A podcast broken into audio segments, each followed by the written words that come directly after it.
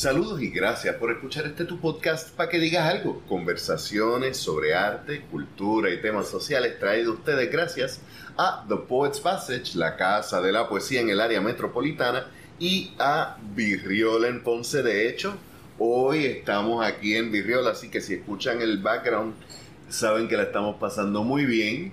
Yo soy Leonel Santiago y conmigo está el antropólogo, educador, gestor y capoeirista Ricardo Mariani. Mucho gusto, gracias por darte la vuelta y después de haber estado planeando esto dos par de semanas que siempre había pasado algo, pero por fin estamos aquí. Muchas gracias por venir. Gracias, gracias a usted.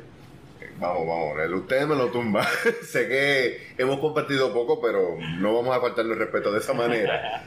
Yo te conocí en Arroyo, eh, estuvimos en ese conversatorio increíble que dio Julie Laporte, que de hecho lo tenemos grabado por ahí, en algún momento lo vamos a compartir, sobre las revueltas esclavistas.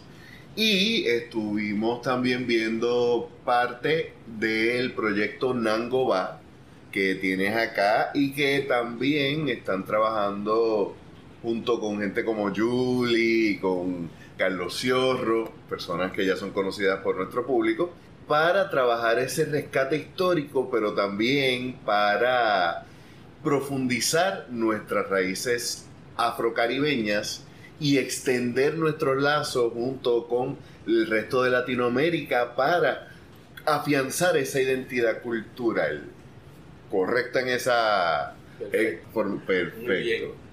Y entonces después estuviste en casa un ratito y Julie, con toda la razón del mundo, me decía, mira, él es un tipo con el que tienes que conversar, tiene mucho que decir, tiene mucho que compartir. Así que aquí estamos. En la biografía que me compartes, eh, sale a relucir una carrera bien interesante, la antropología. Vamos un poquito antes de eso. ¿Tú eres natural de Ponce? Sí, correcto. Yo soy aquí de Ponce.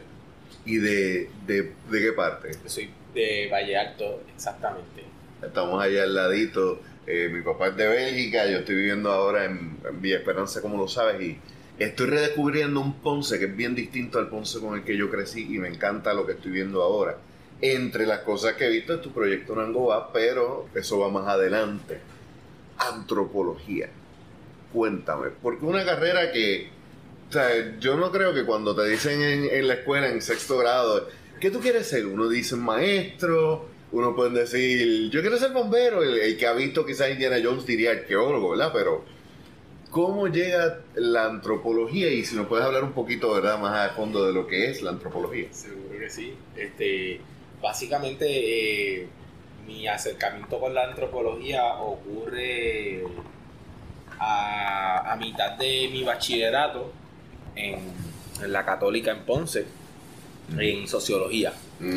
Pero estaba tenía una concentración menor en historia. O sea que estaba entre la historia y las ciencias sociales todo el tiempo siempre fue como unos temas que me interesaron.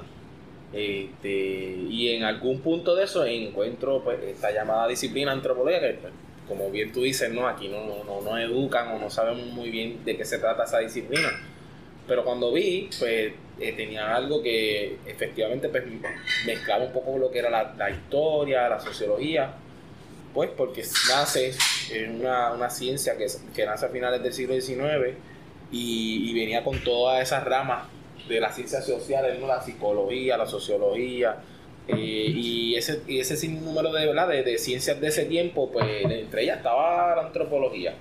Y básicamente pues, en Puerto Rico como que cuando empezó a indagar aquí no había como una salida en términos, o sea, no había eh, una carrera larga en antropología. Existía algo en, en, la UPR de Río Piedra, que es como un bachillerato, pero el bachillerato es de antropología y sociología. Creo que está dividido, ¿no? Muchas veces pues la sociología y la antropología las la ponen como igual, eh, a veces ponen la antropología en, en las humanidades, a veces en las ciencias sociales. Y bueno, cuando empiezo a indagar, indagar, pues me doy cuenta que tengo que, ir afuera a, estudiar.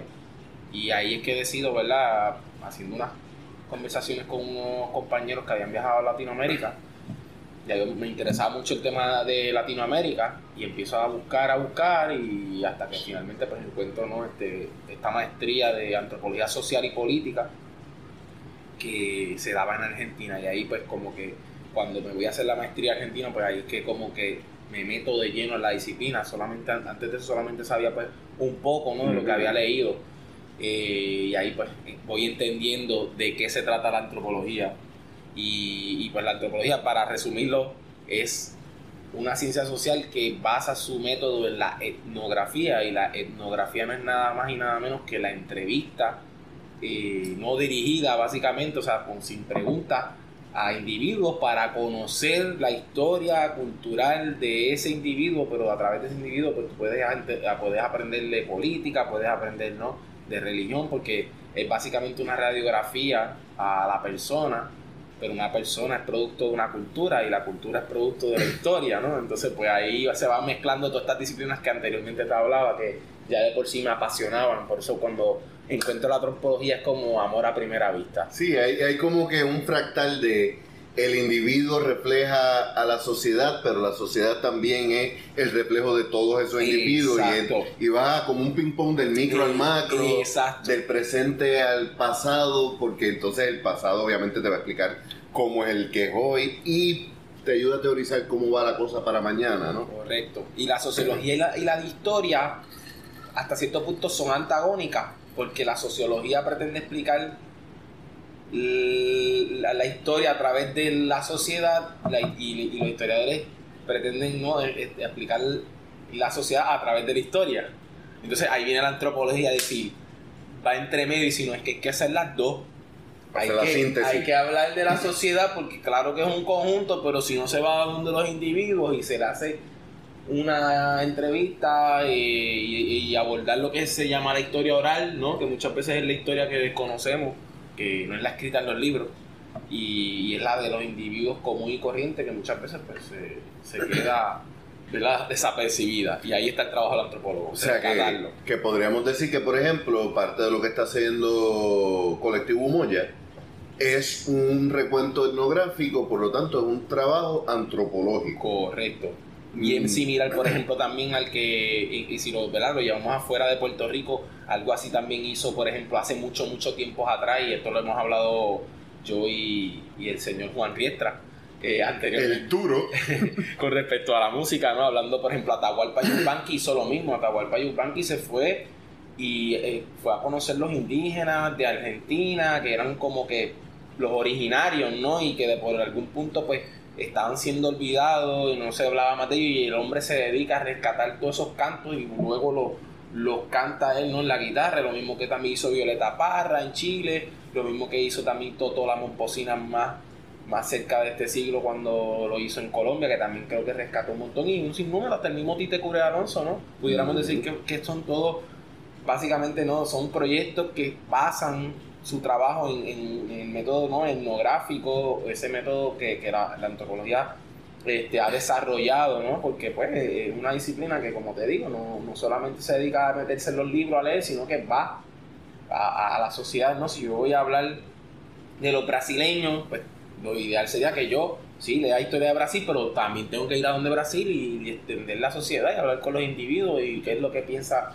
la gente común, porque entonces si no estoy viendo otra cosa que no es quizás la real, ¿no? Y, Sino el antropólogo requiere una mirada cara a cara, ojo a ojo, al mismo nivel, más allá de la distancia. Por eso es que a mí me hablan de antropología y yo por lo que pienso es, por ejemplo, estos investigadores que se iban a la, selva a estudiar, por ejemplo, los caníbales que se iban y más de uno desapareció, no se supo nunca lo que ocurrió aunque claro, muchos de ellos al principio también iban con una mirada demasiado colonialista al principio. eurocentrada, ¿no? De hecho, si hablamos de la antropología profundamente, los debates más intensos dentro de la antropología son justamente eso, que la antropología es una disciplina que nace del colonialismo, porque justamente los primeros antropólogos fueron los que iban a África cuando este, Europa estaba dividiéndose a África en cantos como un bizcocho, los primeros que iban para allá a estudiar esa sociedad y entenderla fueron los antropólogos y de ahí surgen los primeros antropólogos. Los antropólogos son del siglo XIX, de la era de, la, de, la, de los imperios, de, conquistas en, en, África, en, todas estas partes inhóspitas, ¿no? que no estaban desconocidas, pero sin embargo que tenían miles y miles de años de historia. Entonces los, primeros antropólogos salen de Entonces la antropología es hija de, de, todo esa, ese colonialismo también. Entonces eh, ha sido interesante los debates al interior de la disciplina porque es hasta que cierto punto la antropología ha sido combativa en ese sentido o digamos o, rebelde frente a todas las cosas y cuán también imperialista. ¿Cuánto sirvió al ¿Cuánto imperio? sirvió al imperio? Este, por ejemplo, después, cuando se trata de Puerto Rico, hay unos que dicen que muchas veces no este, los primeros antropólogos que llegaron acá utilizaron la información, claro, para en ese momento dársela a los militares y tener una estrategia de cómo, ¿no? Un poco pues saber con qué lidiaban, ¿no? De hecho, estoy leyendo un libro que se llama de, de Rafael Ocasio, y lo, apenas lo comencé, se llama Race and Nation, eh, The Folkloric eh, History of Puerto Rico, una cosa así, ¿no? Y es como los primeros, eh, habla de los primeros antropólogos que llegaron después de la invasión, mm. que son de hecho los padres de la antropología norteamericana, Franz Boa y Jason Alden, que dicho sea de paso, uno de ellos Mason, creo que es, que hay grabaciones de él en YouTube, que las primeras grabaciones de bomba las hizo él. Y de eso se ha hablado mucho en la comunidad bombera, porque son como este, estas grabaciones que fueron en, lo que era el famoso megáfono, no era el mm. megáfono, no sé cómo era que se grababa antes, que era el disco básicamente. Lo primero con que se usaba para grabar, ¿no? Estamos hablando del 1916, 1917, entonces hay una bomba, unos, unos aguinaldos ahí que casi ni se entienden y son pues las primeras grabaciones. Entonces, pues, ¿quiénes fueron los, antropólogos, los primeros antropólogos que llegaron a la isla? Pues esa información la recogieron, ¿no? Y, la, y la, la, mucha de ella quedó olvidada, eh, archivada, ¿no? Está, está bajo el término de folklore, eh, ¿no? Lo que es el folk, los folk, los estudios folk. Así que todavía hay tarea para descubrir lo que es la antropología y el vínculo que tiene con Puerto Rico también. Y sobre eso que estaban mencionando de los antropólogos al servicio de, de los imperios, me recuerda mucho a Fray Bartolomé de las Casas.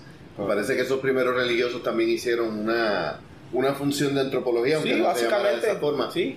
Y hay que ver también, hay que hacer un comentario sobre el hecho de que una persona podría ser increíblemente racista, clasista y proimperialismo para los niveles de hoy sin embargo ser increíblemente menos imperialista, racista y clasista que las personas de su época y estar adelantadas a su época. Lo que pasa que es un juego difícil de juzgar muchas veces que hay que tener todo eso en su justa perspectiva, ¿no? Y eso me imagino que es parte de la misma discusión. Correcto. Sí, sí, de hecho, exacto, el, a la antropología declararse como una ciencia debería ser objetiva, ¿no? Hasta cierto punto. Pero es que ese es el problema con todas las ciencias sociales. claro. Yo cuando estudiaba trabajo social y primero estudié psicología. trabajo social también tiene mucho. Yo sí, eh, nosotros vamos más enfocados a la solución de problemas que la explicación del ser humano. Pero sí, se hace mucha investigación que, que, podríamos compartir. Exacto. Pues yo tenía un profesor que decía que para las ciencias naturales, y si se llega a establecer vis a vis cómo se tratan las ciencias naturales, como por ejemplo la psicología. Dice, la psicología tiene más de chamanismo que, que, de investigación científica, porque es que el, el ser humano es algo tan difícil de cuantificar. Porque siempre hay una posibilidad de que se vaya una bala loca que te, que te cambie todas las estadísticas. así mismo Pero sin embargo, los clichés funcionan porque existen y nos dan esa información. Sí, sí dentro de todo lo que es la eh, esta rama de la ciencia, me imagino que hay un montón de subdivisiones. Podría hablarse, por ejemplo, de la antropología urbana, de la antropología histórica, de la antropología eh, a nivel de, por ejemplo, de la comunidad LGBT. ¿Cuál es el que te empieza a ti a llamar la atención? Que tú dices, yo podría pasarme los cuatro años de, de maestría en esto. Y eso ¿Cómo fue, cómo fue ese aha moment? Eh, realmente fue muy, muy interesante, exacto, al poder, el poder ver todas las ramas que había de la antropología, por ejemplo, los tipos de seminarios que yo tomé, pues fueron ese, antropología de la creencia, por ejemplo. Se trataba la cuestión de las religiones. sí, ese es como que el más más básico y el más que se trabaja, ¿no? es bien, eh, sí, y es bien interesante, exacto, porque como es, es, apasionante, vamos a decirlo así. Igual digamos, de antropología política. También era apasionante, crea Sí, porque son, son puntos de poder. Exacto, ¿no? Y las discusiones entre lo que es el Marx y, ¿no? y el Estado y aquello y... ¿no? Y, y, muchos antropólogos, ¿no? O sea, a mí, a mí, honestamente, en ese momento de la maestría, yo estaba como un niño chiquito, ¿sabes? Estaba como que yo quiero saber de todo, de todo, o sea, estaba envuelto, pero si me, me das a escoger, o vamos a decirlo así, cuál fue las que, las que salí mejor, eh, porque, digamos, hay otras que me dieron más problemas, ¿no? La antropología económica, por ejemplo, fue, era, era súper dura. Para mí fue como muy, muy, muy, retante, pero me, de todas las más que me gustó, yo entiendo que era la, la, antropología este, política, me gustaba mucho, ¿no? En aquel momento yo estaba muy estaba muy vinculado al movimiento de liberación nacional aquí en Puerto Rico. Yo no me perdía ninguna marcha, o sea, yo estuve un tiempo inclusive militando para el Partido Nacionalista con los cadetes, o sea, conocí la figura de Albizu y me, fui muy profundo ¿no? en eso y yo tenía bien mucha conciencia de lo que era Latinoamérica, las luchas y todo, y cuando vi la antropología política que se hablaba de, Estado, colonialismo y todo esto, yo, wow. Estoy en casa. Ajá, exacto, me sentía, ¿no? En, igual al mismo tiempo me sentía como eh, retado en explicar las circunstancias de Puerto Rico que eran muy diferentes a lo que típicamente se podía hablar en, un curso de antropología política, porque los casos siempre son los extrapolados, ¿no? como el caso de los casos de África, que vienen siendo casos bien emblemáticos ¿no? de lo que es la política, la, la lucha de la independencia, o el caso de Cuba, o el caso no, este, hay muchos casos, ¿no? Eh, toda Latinoamérica es interesante, pero el caso de Puerto Rico es como siempre particular, ¿no? Yo, yo estando allá en Argentina, pues siempre la pregunta era, pero, pero espérate, pero ¿ustedes son ciudadanos norteamericanos? ¿Cómo es? No, o sea, era como la, el, enigma. Salía la música de X-Files atrás, ¿no? Como que, como que, espérate, espérate, pero no te entiendo cómo es eso. Tú eres ciudadano, ajá, pero ustedes pueden viajar, ajá, pero ustedes pueden hacer esto, ok, entonces, ¿por qué? Y esto, y y no, como que era, era difícil explicarlo en ese término. Entonces, e, ese, yo diría que la antropología política fue la que me, la que más me... Sí, definitivamente eh, para el puertorriqueño yo creo que el, el tratar de explicar no solamente para nosotros, sino para alguien que no lo vive, porque nosotros ni buscamos explicarlo porque lo vivimos, ¿sabes? No lo entendemos, pero no buscamos explicarlo porque aquí no hace falta para las cosas son como son, tú sabes. Pero si eres una persona que milita en partido nacionalista, que estás envuelto en la lucha por no solamente la independencia, sino por la igualdad de derechos humanos, que son dos cosas que no son, no son lo mismo, pero tienen que ir de la mano, pues obviamente te vas a enfocar en algo que, que busque explicar y si acaso entender y posiblemente ayudar a arreglar esta cosa que es el disque Estado supuestamente libre y también aparentemente asociado. ¿no? Exacto. Y entonces empiezas a tener esas preguntas fuera de Puerto Rico. ¿Te habías hecho esas preguntas en, Puerto Rico? No, exacto. Era como que acá yo tenía, yo tenía una conciencia de lo que estaba pasando. Yo, sentía la necesidad de que había que militar, que había que educar a la gente, que la, independencia era algo necesario, que, teníamos las herramientas, etcétera, etcétera. Pero cuando llego allá, me doy cuenta ¿no? de, de, la, la, la, necesidad que hace falta que se entienda lo que sucede a, lo que sucede acá para que entonces otros puedan también hasta cierto punto ayudarnos en ese proceso, ¿no? Porque quizás muchas veces, o sea, eh, Puerto Rico nos vemos como muy solos, ¿no? Aislados también de lo que pasa alrededor del mundo, ¿no? Yo, yo, yo de alguna manera tenía esta inquietud de que quería crear, lazos, vínculos, ¿no? Con, con que, que, que que los argentinos pudieran decir, ah, yo conozco un puertorriqueño y esa gente son, son bien latinoamericanos, o sea, no pensar que como quizás pudieran pensar, estos son bien gringos, ¿no? o hablan inglés. Y eso te iba a preguntar porque yo, por ejemplo, tengo muchos lazos con gente que yo quiero fuera de Puerto Rico, principalmente dominicanos y mexicanos. Y entre los dominicanos y los puertorriqueños hay una rivalidad que gracias a Dios en las últimas décadas se ha vuelto mucho menos intensa. intensa y se ha vuelto más chiste que la xenofobia que, hemos visto que existe todavía. sabemos que la comunidad dominicana en Puerto Rico está mucho más maltratada, pero sí eh, habían teníamos como que estos chistes y una de las cosas que, me decían es, ustedes ni siquiera pueden explicar lo que es. Claro. Sí, sí, así mismo es medio complicado el asunto cuando tú, tratas de explicarlo, ¿no? O sea, yo siempre cuando me preguntaban tenía que tomarme mi tiempo, la respuesta no siempre era la misma. Tú no sabías por dónde empezar, por dónde porque, empezar. porque dependía. De eh, momento estaba hablando toda una cuestión histórica bien larga, bien... Y no solamente es la cuestión de que la explicación siempre va a ser distinta a otras personas. El hecho de que cada vez que, la, que tienes que contestar la pregunta vas a pensar una cosa que es distinta. El, el uno pensar en somos la última colonia de Latinoamérica. Nos han separado de Latinoamérica, nos han separado del Caribe. No hemos sentido como que una piedrita en el medio de la nada y tener que explicarle a alguien que no ha vivido eso Decirle, yo no sé si yo lo puedo explicar, yo lo puedo entender, pero verbalizarlo. Te pregunto, ¿te, ¿el tener que contestarlo tanto te hizo más consciente de nuestra condición? Sí, sí, sí, sí, sí, definitivamente. O sea, vamos a decirlo así, tanto así que durante ese periodo de durante ese tiempo que estuve allí viviendo, ¿verdad? esos tres años y medio más o menos que estuve viviendo allí en Argentina, vamos a ponerlo así en estos términos, desde la primera vez que me preguntaron hasta la última vez que me preguntaron antes de irme, ya, o sea, pasó un proceso de depuración intensivo donde yo cada vez utilizaba menos palabras para explicarlo. O sea, cada vez lo sintetizaba más. Cada vez lo entendía mejor. Lo entendía tan bien que ya con pocas palabras podía explicárselo. ¿Y pudiste entenderlo mejor estando fuera? ¿O simplemente por la repetición? O sea, el, ver otro tipo de latinoamericanidad. Claro, claro, no, no, no, no, la, la, la, digámoslo así, eso, eso fue algo también bien interesante. Siempre fue un, un, ida y vuelta al asunto de, estudiar antropología y yo verme como, como un sujeto. O sea, exacto, la antropología por alguna manera u otra me hizo consciente de quién yo era, obviamente.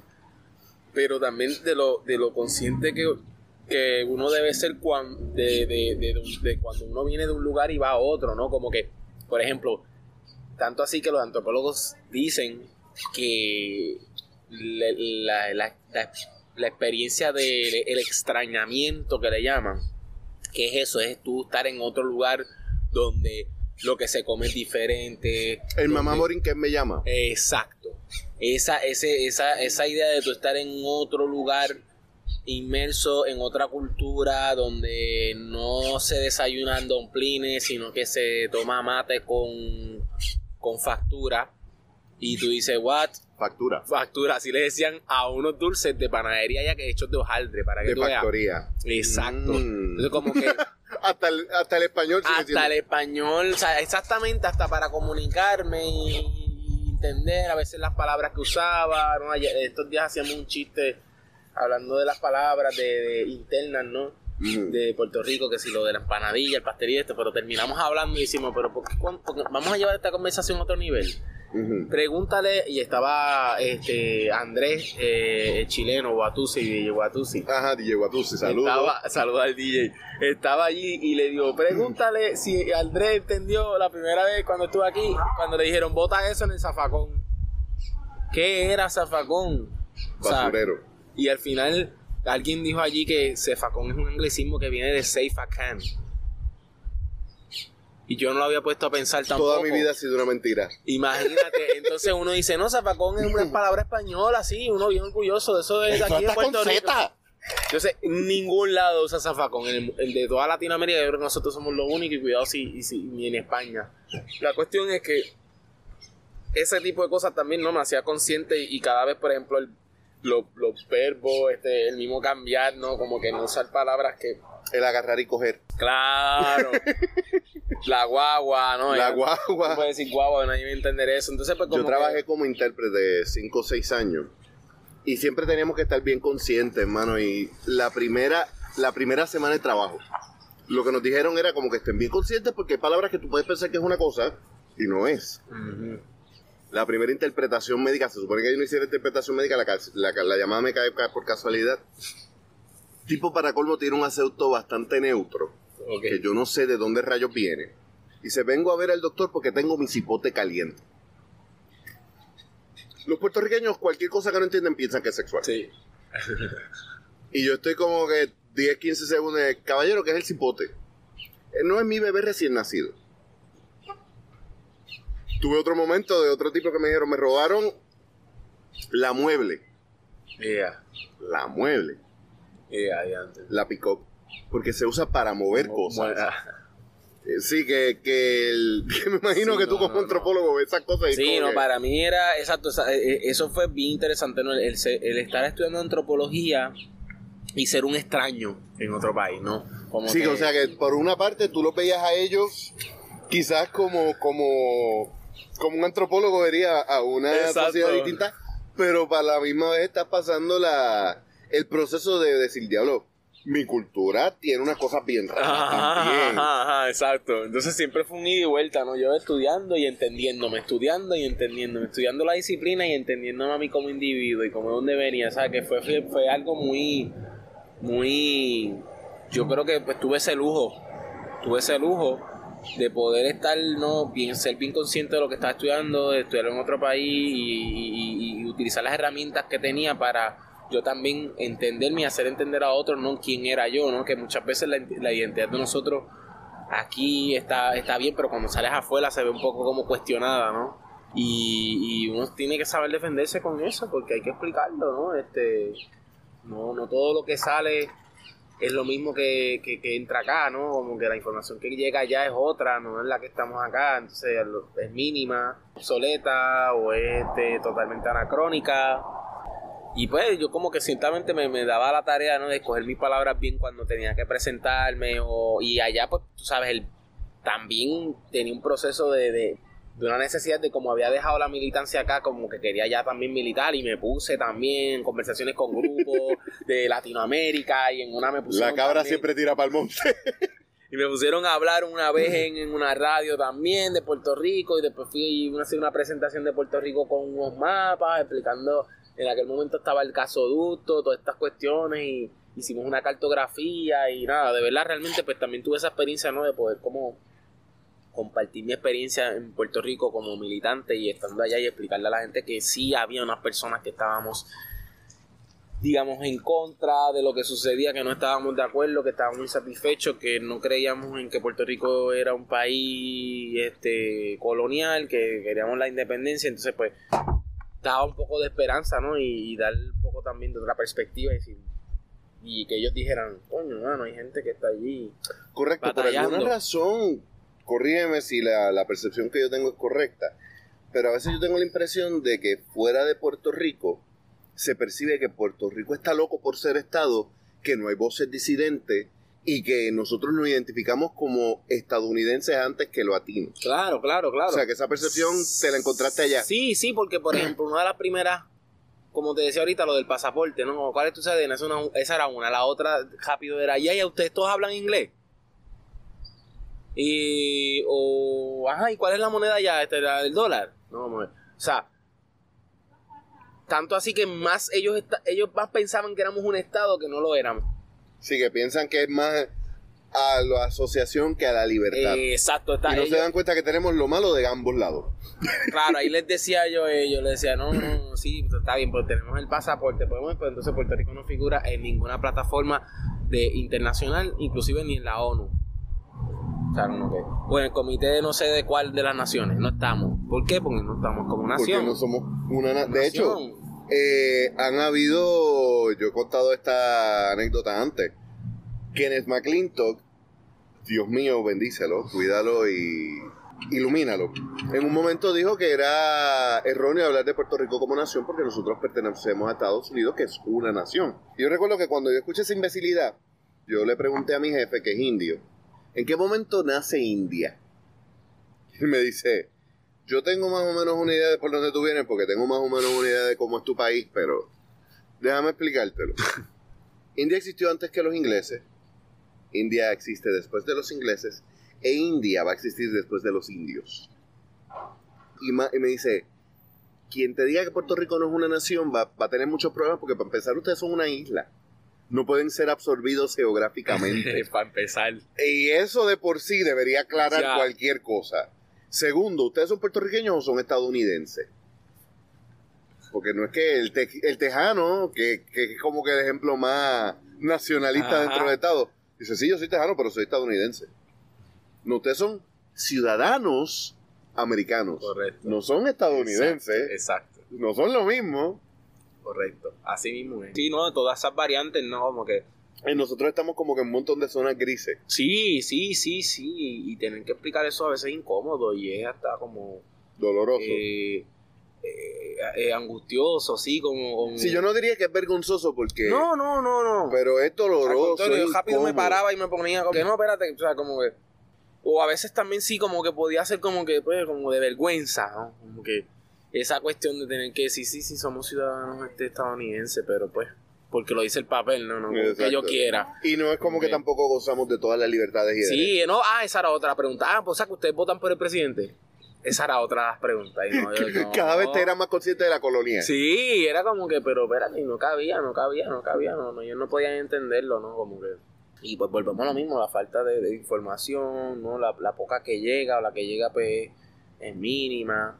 Eh, yo creo que, pues, por eso yo, yo sentía esa necesidad de crear esos vínculos, porque yo, yo lo que yo sentía es como que yo sentía que, Puerto Rico estaba desconectado de la realidad de Latinoamérica, y claro, es porque pues, se, han, se han encargado de hacer eso hace ciento y pico de años, ¿no? Desde que cortamos con España fue que también cortar con nuestro con todo lo que tuviera que ver con pasado, claro, con nuestro pasado, fue como cortar con nuestro, o sea, fue como casi pues yo digo que fue como cortar el, cordón umbilical. Eso fue, cortaron, nosotros, a nosotros nos cortaron el cordón umbilical con el resto de la mañana y no nos dijeron que nuestra y nos madre. en cuarentena eterna. Exacto, que nuestra madre estaba allí, que no, como que. Porque realmente Latinoamérica es algo que también nos da respuesta a muchas cosas que nosotros a veces no entendemos, porque allá también se pasaron procesos, ¿no? Ellos han pasado por procesos que nosotros no hemos pasado, ¿no? Y, por ahí podría tener un ejemplo de un proceso que ellos no hayan pasado. Pues, por ejemplo, este... Digo, además de guerras violentas. Claro, la, la, exacto, la la más típica también yo diría que, que sería como algo que, que marcó a la, Latinoamérica es la dictadura, ¿no? Yo creo que Puerto Rico... Sí, la, la dictadura que nosotros tuvimos, pues, el colonialismo. Sí, exacto, yo decía, nosotros estamos en una eterna dictadura, ¿no? Pero pero, no se siente igual y por lo tanto quizás la gente no lo resiente ni lo resiste igual. Exacto, no es lo mismo, por ejemplo, hablar de lo que fue la dictadura argentina donde se, desaparecieron 30 mil personas. 30 mil personas, se habla de, generación, ahí, ahí, se fue una generación de argentinos casi, por culpa de, de unas personas que estaban en el poder y no toleraban y resistencia y no toleraban ninguna oposición y sencillamente los desaparecían y los tiraban por aviones en, el, Pacífico. O sea, qué cosa más terrible, ¿no? Sí, no, la, a principios de los 2000 se volvió a tocar el tema y creo que se llegaron a tener conversaciones de nuevo y los testimonios eran una cosa, o sea, yo tengo estómago. Eh, si tú vas a estudiar trabajo social, tienes que desarrollar estómago. Pero cuando tú te pones a escuchar las historias de sobrevivientes y de gente que ayudó a gente como Pinochet, la Junta en Argentina, que Argentina tuvo primero a a Perón y después, o sea, que fueron como que back to back. Sí, sí, sí. Que fue quizás uno de los países que más sufrió sí. y más opresión sufrió. Pero yo hablaba con Martín Cruz Santos, que es profesor de, de filosofía, que Estados Unidos, muy sabiamente, supo hacer ese balance entre látigo y baraja. Correcto. Entre violencia y baile. Totalmente. Y nos jodió al punto del miedo, pero no al punto del empuje de vuelta. Sí, correcto, correcto. De hecho, este, Galeano tiene una frase bien, bien, bien, este, para mí, bien, bien asombrosa, porque pues, explica mucho de nuestra realidad y dice que el peor colonialismo es el, colonialismo mental, ¿no? Como que ese colonialismo que, que no se va con simplemente borrar una cosa y ya, sino que está tan adherido a, nuestra manera de ser que, se nos hace difícil sacarlo de encima. Yo creo que quizás uno de los mejores ejemplos no es una colonia, es el hecho de, por ejemplo, tú te vas hoy a Italia, te vas a España. Todavía hay grupos profascistas a favor de Mussolini, a favor de Franco, como el en tiempos pasados era mejor. O sea, no, no nos engañemos con pensar, número uno, que el opresor siempre viene de afuera, Exacto. Porque en Latinoamérica venían de adentro, aunque estaban apoyados por Estados Unidos, que Estados Unidos con, con esta filosofía del destino manifiesto entendía que ellos eran el papá del universo, así que tenían que mandar, pero no venían de afuera los opresores. Y segundo, es el hecho de que la opresión no siempre es violenta. La opresión, mientras más sistemática, es más difícil de erradicar. Porque incluso cuando se erradica la presencia de esa persona, el ideal se sostiene. Ah, yo escucho todavía gente hablando, y tengo, por ejemplo, amistades dominicanas que me dicen, yo no entiendo cómo mi abuela todavía dice, en Trujillo la cosa estaba cabrona, pero la gente no robaba. Y yo digo, bueno, pues en Puerto Rico dicen, Rosselló robó, pero había chavos en la calle. Aquí hay una forma de justificar esas opresiones que, es bien difícil si no se tiene un contexto antropológico de la situación. Sí, no, no, no, total, total, total.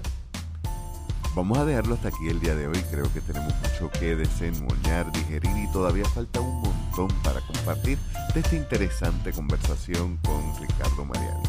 Como siempre, en las notas del episodio encontrarán los enlaces para contactar a nuestro invitado y nuestro website www.paquedigas.com, donde podrás encontrar nuestros enlaces a las redes sociales, los capítulos de nuestros podcasts anteriores y nuestra tienda. Recuerda que comprar en nuestra tienda es invertir en nuestra cultura porque 100% de nuestras ganancias van directo a artistas puertorriqueños. Por último, si quieres escuchar esta conversación completa, sin interrupciones y sin tener que esperar, puedes ahora suscribirte a nuestro Patreon www.patreon.com slash pqda. El enlace va a estar en las notas del episodio y pendientes porque vienen proyectos nuevos y cosas bien interesantes de las cuales estaremos hablando próximamente. Yo soy Leonel Santiago y nos escuchamos la semana que viene.